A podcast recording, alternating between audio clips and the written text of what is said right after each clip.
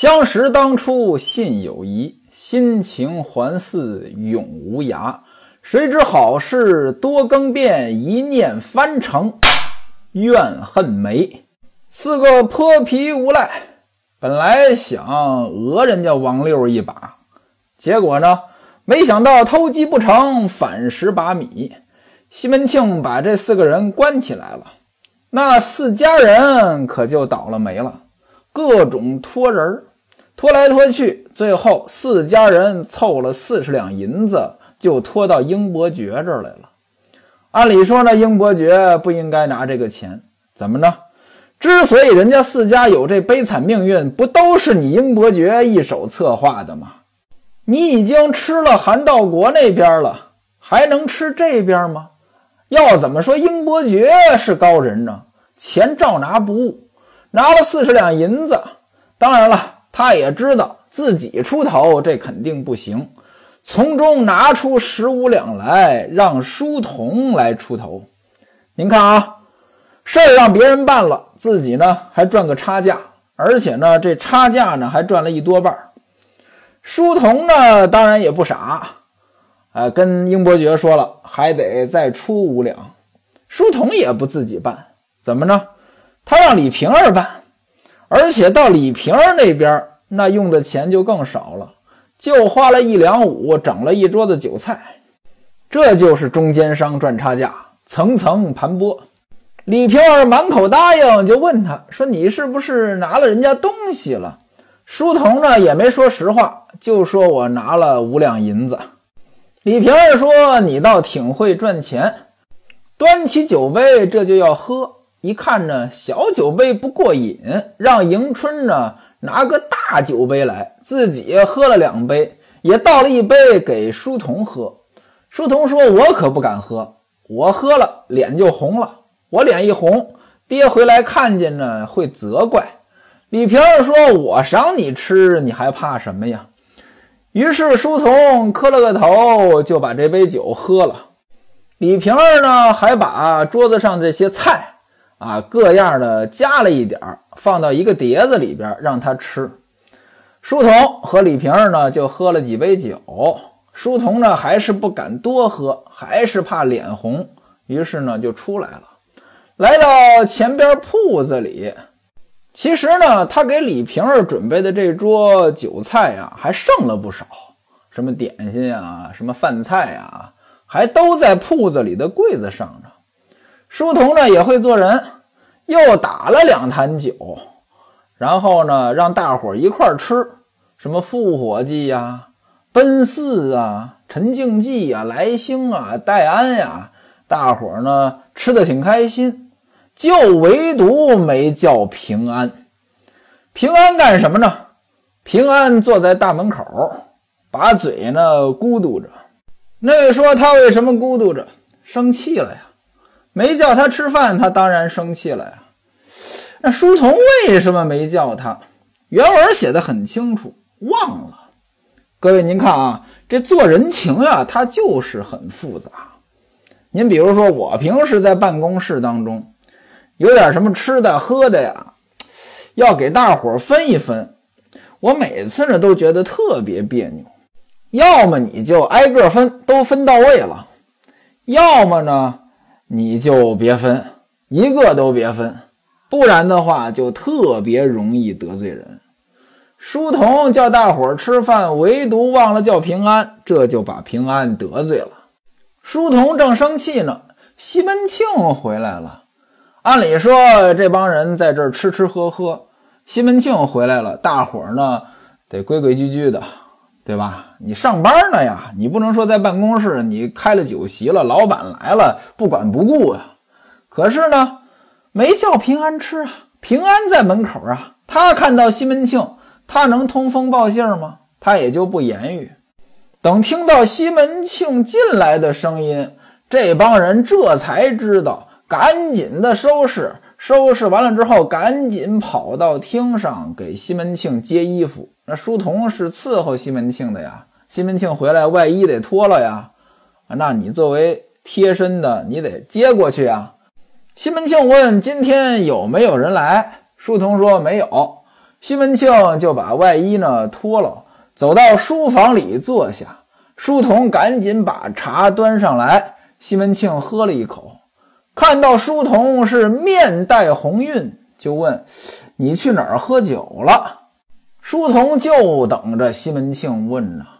听这一问，就从桌上的砚台底下取出一封信来，交给西门庆，说是后边六娘，六娘就是李瓶儿，六娘叫小的到房里。把这个交给小的，说是花大舅送来的，要给车旦求情。六娘叫小的我收着呢，给您看。六娘呢赏了小的一杯酒喝，没想到脸就红了。西门庆接过书信，上边写着：“犯人车旦四名起青木。”青木什么意思？今天有一个词儿“青睐”。某某某获得了青睐，青睐另眼相看，起青木，那意思就是你给开个恩。看完之后递给书童，说把这个呢放到我的书箱里，让管事儿的明天到衙门里跟我说。书童就按照吩咐把这个放到了书箱里，站在一旁呢垂手侍立。西门庆一看书童呢，这小酒一喝。脸上红里透白，嘴唇也是红扑扑的，露着一口这个像米粒儿一样的牙，看着是真爱呀。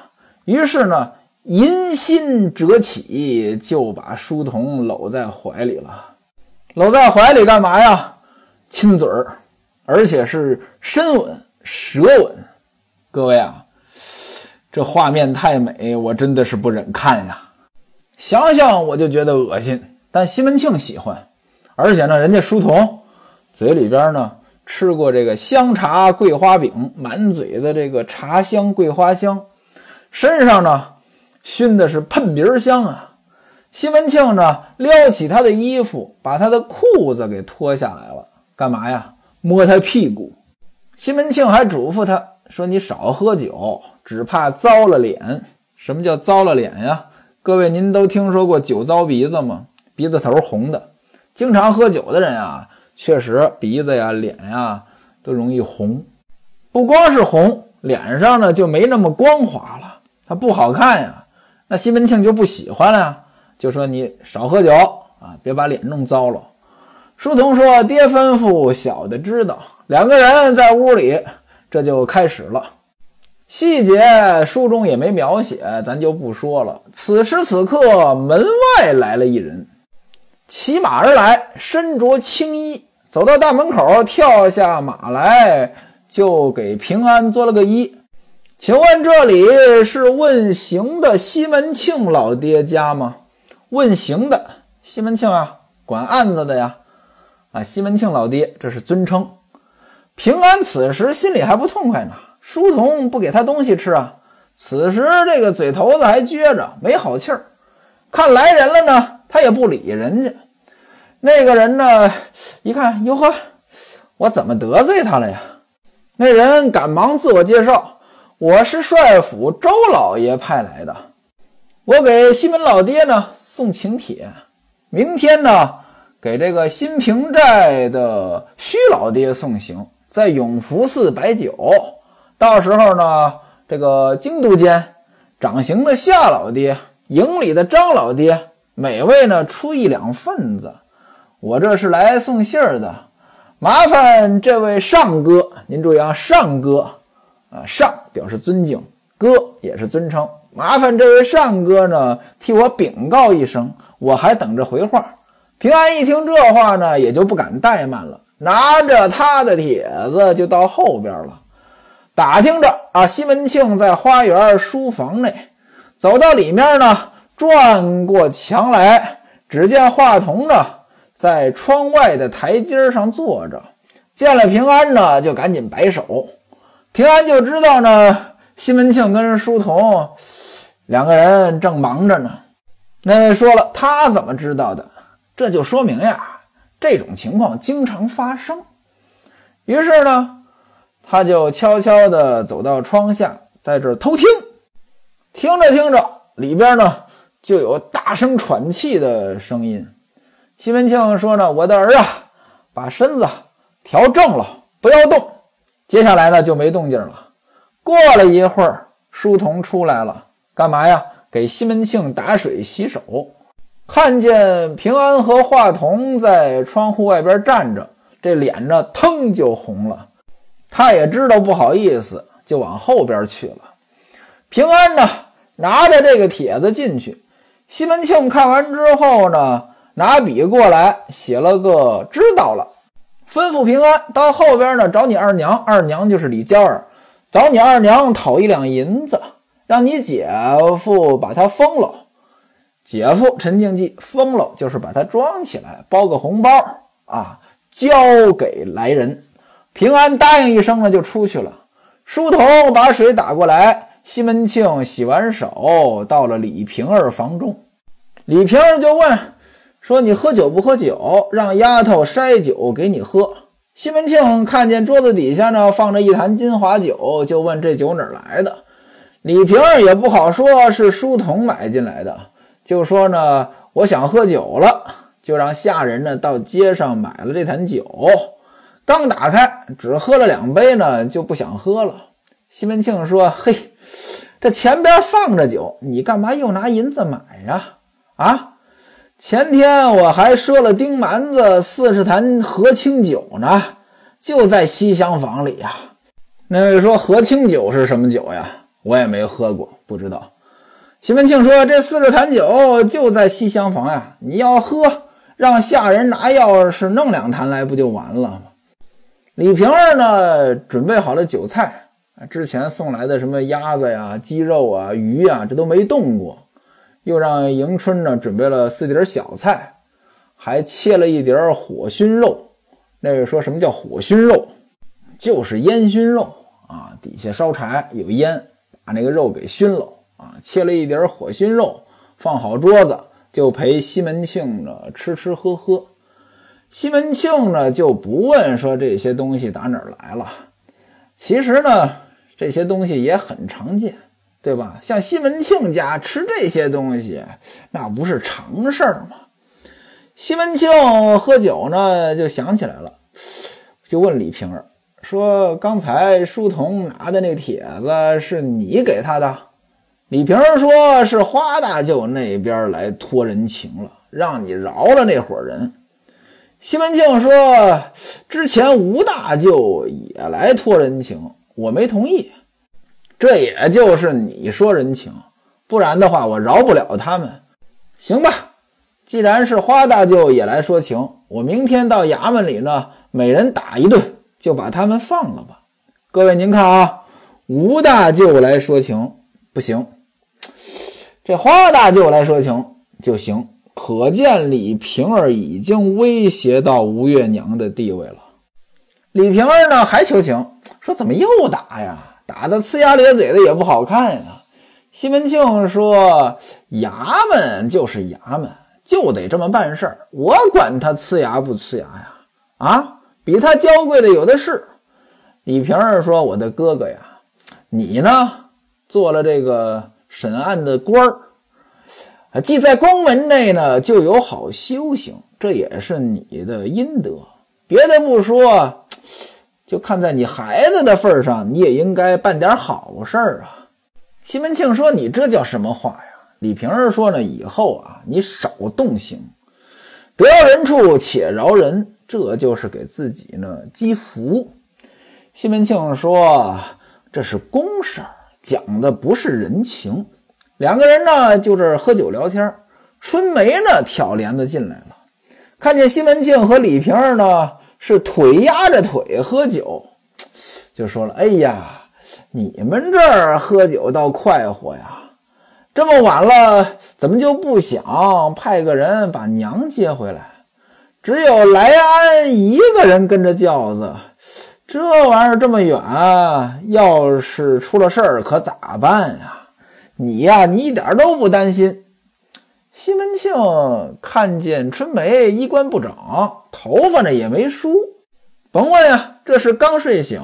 西门庆满脸堆笑说：“你这个小油嘴儿，你准是刚睡醒吧？”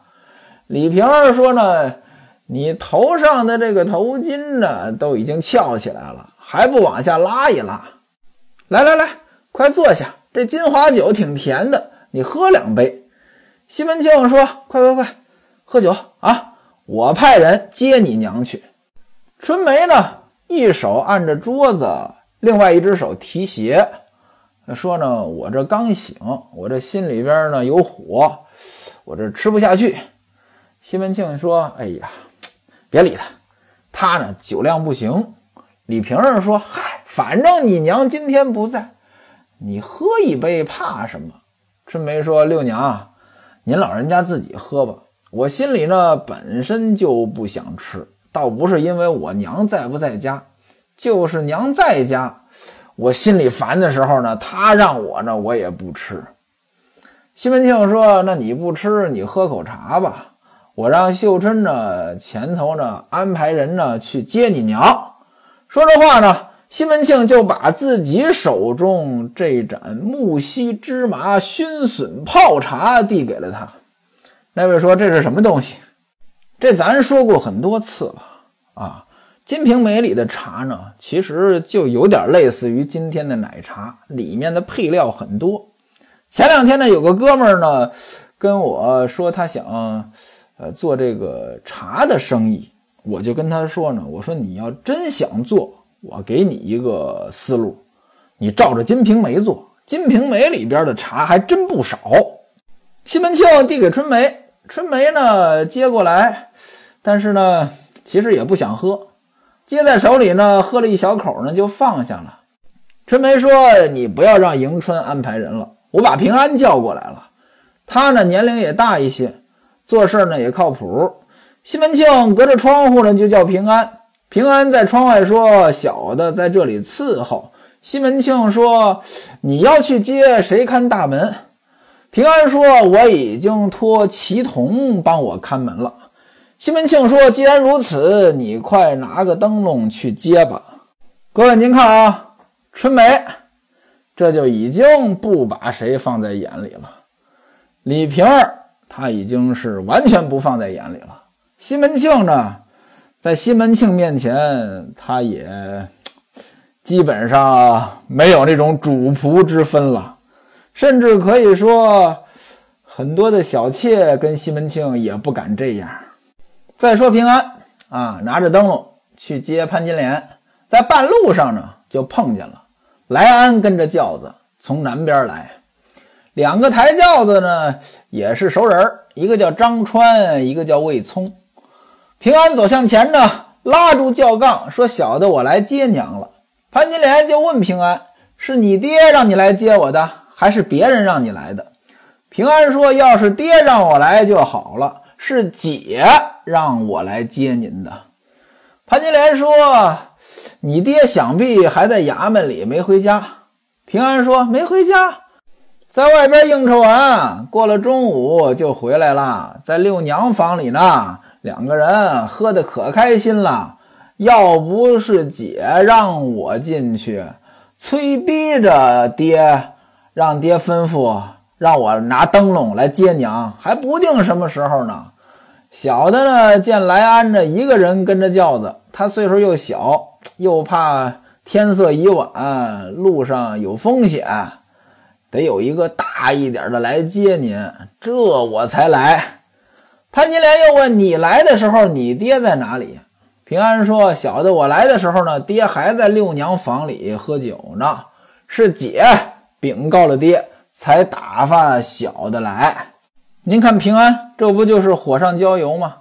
本来这李瓶儿生了孩子之后，潘金莲和李瓶儿这关系呢就挺紧张。现在平安弄这几句话，那……”潘金莲那忍得了吗？潘金莲一闻此言，嘿，轿中的他沉吟半晌，冷笑着骂：“这贼强人，你就当我死了是吗？啊，以后你永远在那淫妇屋里睡吧！啊，看你这意思，以后还要长远指望着随后种呢。随后种，虽就是尿啊，这咱们说过。”这崔后种说的就是李瓶儿那儿子，你还要倚靠着他是怎么着？我告诉你，只怕呀，嘿嘿，你要晌午错了。什么叫晌午错？晌午就是中午，中午呢太阳最高，那晌午错错过中午，太阳就下山了。那意思呢，就是有你们倒霉的时候。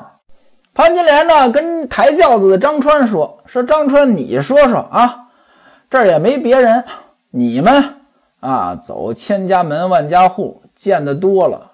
谁家刚刚生出来的孩子，就拿整匹的绫罗绸缎做衣服给他穿啊？家里就是王十万，有钱有这么办事的吗？张川呢？嘿，你说你有什么说话的地方啊？没想到呢，张川这人呢，也是说话没分寸。哎呀，您老人家要是不说呢，小的我也不敢说。这个可真是不行。您说这个，这孩子才这么小，花麻豆疹也都还没见过，能不能养活大还两说呢。那位说什么叫花麻豆疹？这其实就是一系列的传染病：花天花、麻麻疹、豆水痘、疹风疹。为什么要说这个花麻豆疹？咱们今天呀，您看啊，这孩子一出生就得打这个疫苗，对吧？各种疫苗，几岁打什么，这都是有规定的。但是古代没这个，所以小孩子出生之后呢，死亡率很高。其实生活在今天呢，真的很幸福的。今天一个普通老百姓，那也比古代的皇帝那过得要幸福。好多人想穿越回去，我就不知道怎么想的。我估计着，别说穿越回去了，您就倒退个四五十年，没有抽水马桶，很多人都受不了。还有，您看说书人我旁边茶具这么一放，想喝水，电水壶这么一按，水就烧开了，泡上茶呢，这就能喝。讲究的呢，喝矿泉水。可是过去有这些吗？啊？过去连烧水都是一件不可想象的事情，很多的人家啊，他不生火，为什么呢？你说就为烧一壶水生个火，这成本太高。所以说呀，古人没有我们想象的那么好，穿越回去，穿越回去能活下来就不错。这张川说了，说这花麻豆疹还没见过，能不能养大还不一定。去年东门外。啊，有一个大户人家，老头六十岁，仗着祖上留下来的这家业，有钱，可以说是牛马成群，米粮无数啊。家中使奴换婢，妻妾成群啊。穿袍的身边也有十七八个。什么叫穿袍的？哎，古代呢，这个下人他都是两节穿衣。什么叫两节穿衣啊？跟今天一样，上衣是上衣，裤子是裤子，这样干活方便。那要是主子呢，他不用干活，那都是穿着袍子，哎，这个上下一体的。穿袍的身边也有十七八个，那就是小妾，有十七八个啊。而且呢，这些小妾要个有个，要模样有模样，可是呢，就是没孩子。啊，到处烧香问佛，东庙里打斋，西寺里修供，舍经施相，到处都求遍了。第七房生了个儿子，哎呦，那真是喜欢的了不得呀，跟咱家一样，成天就这么供着，如同掌上明珠。糊了三间雪洞的房，什么叫雪洞的房？那我估计着就是。墙壁呀也是白的，房顶呢糊的那个顶棚呢也是白的。过去这个房顶呢都是糊这个纸的。我小时候我们家呢那房顶呢还是糊纸呢，专门有糊顶棚的。我记得小时候睡觉就听见顶棚里边呢有这个老鼠的声音，在这顶棚里跑来跑去。那也就是说啊，这户人家给这个儿子呢糊了三间雪洞的房。还买了四五个养娘看孩子，四五个啊，哎，也不知道怎么着，可能是见了风吧，不到三岁出痘疹死了。休怪小的说啊，倒是颇丢颇养的还好。什么叫颇丢颇养？就是别这么金贵，不用看护的这么仔细。这话对不对呢？肯定不对。很多人呢说话呢走极端啊，你看那家。啊，看的这么好啊，也死了吧？你看我们家这随便的就让他扔着，这不也活得挺好吗？其实呢，这叫幸存者偏差。生活当中呢，很多都是幸存者偏差。您比如说吧，抽烟喝酒不好。我们村谁谁谁九十多抽烟喝酒，谁谁谁一百多抽烟喝酒。对，没错。那抽烟喝酒四五十死的，您看不见呀，对吧？那四五十就死了，他会上来跟您说抽烟喝酒不好吗？不会。所以那抽烟喝酒当中那几个活得长的，您就看见了呀。他跟您说我抽了一辈子烟，喝了一辈子酒，我没事这叫幸存者偏差。做人做事都不能走极端。这孩子肯定不是说看护的越紧越好。拿今天来说也是。为什么呢？孩子的免疫系统呀，他发育过程当中呢，他需要有一些外界的刺激，但您也不能说使劲刺激，该注意卫生也得注意卫生，不能走极端，走中间啊，走一个大概率的事件，这就行了。听张川说颇丢颇养的好，金瓶梅说了，嘿，还颇丢颇养，恨不得呀拿金子裹着它呢。这二位这么聊着，平安在旁边开口了：“哎呀，我的娘啊！小的可还有一件事要对您说。”